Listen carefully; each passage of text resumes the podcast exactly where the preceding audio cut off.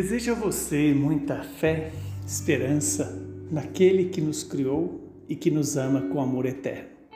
O evangelho de hoje é Mateus 21, 33 a 43 e 45 a 46. Naquele tempo, dirigindo-se Jesus aos chefes dos sacerdotes e aos anciãos do povo, disse-lhes: Escutai esta outra parábola. Certo proprietário plantou uma vinha, pôs uma cerca em volta, fez nela um lagar para esmagar as uvas e construiu uma torre de guarda.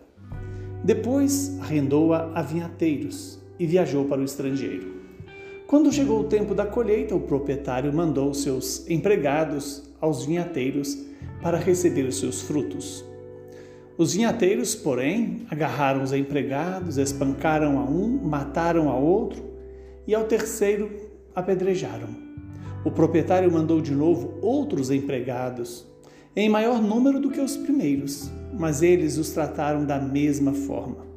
Finalmente, o proprietário enviou-lhes o seu filho, pensando: ao meu filho eles vão respeitar. Os vinhateiros, porém, ao verem o filho, disseram entre si: Este é o herdeiro. Vinde, vamos matá-lo e tomar posse da sua herança. Então agarraram o filho, jogaram-no para fora da vinha e o mataram. Pois bem, quando o dono da vinha voltar, o que fará com esses vinhateiros? Os sumos sacerdotes e os anciãos do povo responderam: Com certeza, mandará matar de modo violento estes perversos e arrendará a vinha a outros vinhateiros que lhe entregarão os frutos no tempo certo. Então Jesus lhes disse: Vós nunca lestes nas Escrituras? A pedra que os construtores rejeitaram tornou-se a pedra angular. Isto foi feito pelo Senhor e é maravilhoso aos nossos olhos. Por isso eu vos digo: o reino de Deus vos será tirado e será entregue a um povo que produzirá frutos. Os sumos sacerdotes e os fariseus ouviram as parábolas de Jesus e compreenderam que ele estava falando deles. Procuraram prendê-lo, mas ficaram com medo das multidões, pois elas consideravam Jesus um profeta. Palavra da salvação. Glória a vós, Senhor. Que esta palavra se cumpra em nosso favor e nos dê a sabedoria para fazer a vontade de Deus.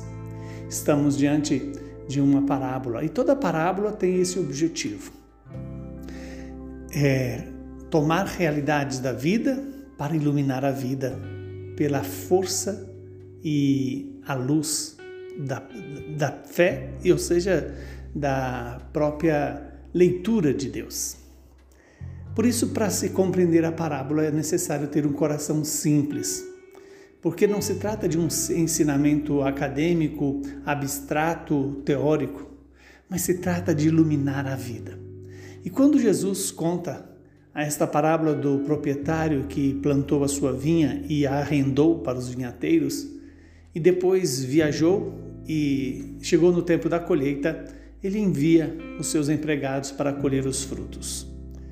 E, no entanto, aqueles que arrendaram a vinha preferiram é, não entregar os frutos e, ainda mais, matar, violentar aqueles que foram buscar os frutos. Ora, esta vinha é nada mais, nada menos do que a própria vida que Deus nos deu.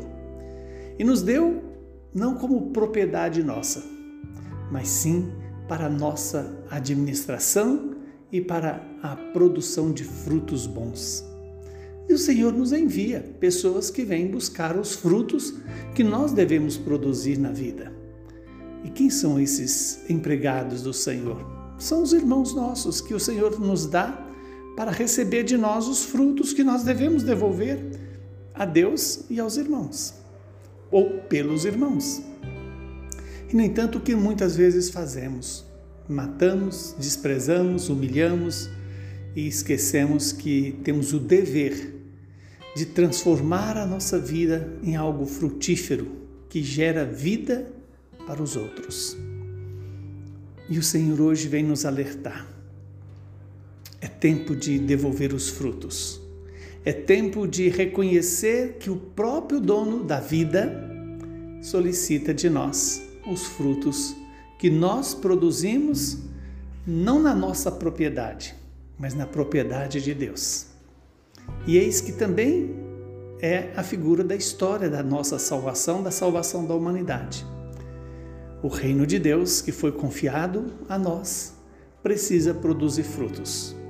E se não devolvermos esses frutos, o Senhor nos tirará esse reino de Deus, essa vida que o Senhor nos entrega, que não é da nossa propriedade, não é nossa como propriedade, mas é dado a nós para produzir frutos bons. E no entanto, quantas vezes temos tido a coragem de matar o próprio filho do dono da vinha? Quando nós pecamos, quando negamos quando fugimos da vontade de Deus. Que o Deus de misericórdia nos conceda essa graça de devolver ao Senhor, na pessoa dos irmãos, os frutos que produzimos em nossas vidas, mas que sejam frutos agradáveis a Deus, frutos de vida eterna, o amor e a unidade, segundo o coração de Deus. Abençoe-nos o Deus Todo-Poderoso, que é Pai, Filho e Espírito Santo Saúde, paz e perseverança para você e para sua família na fé, na esperança e no amor.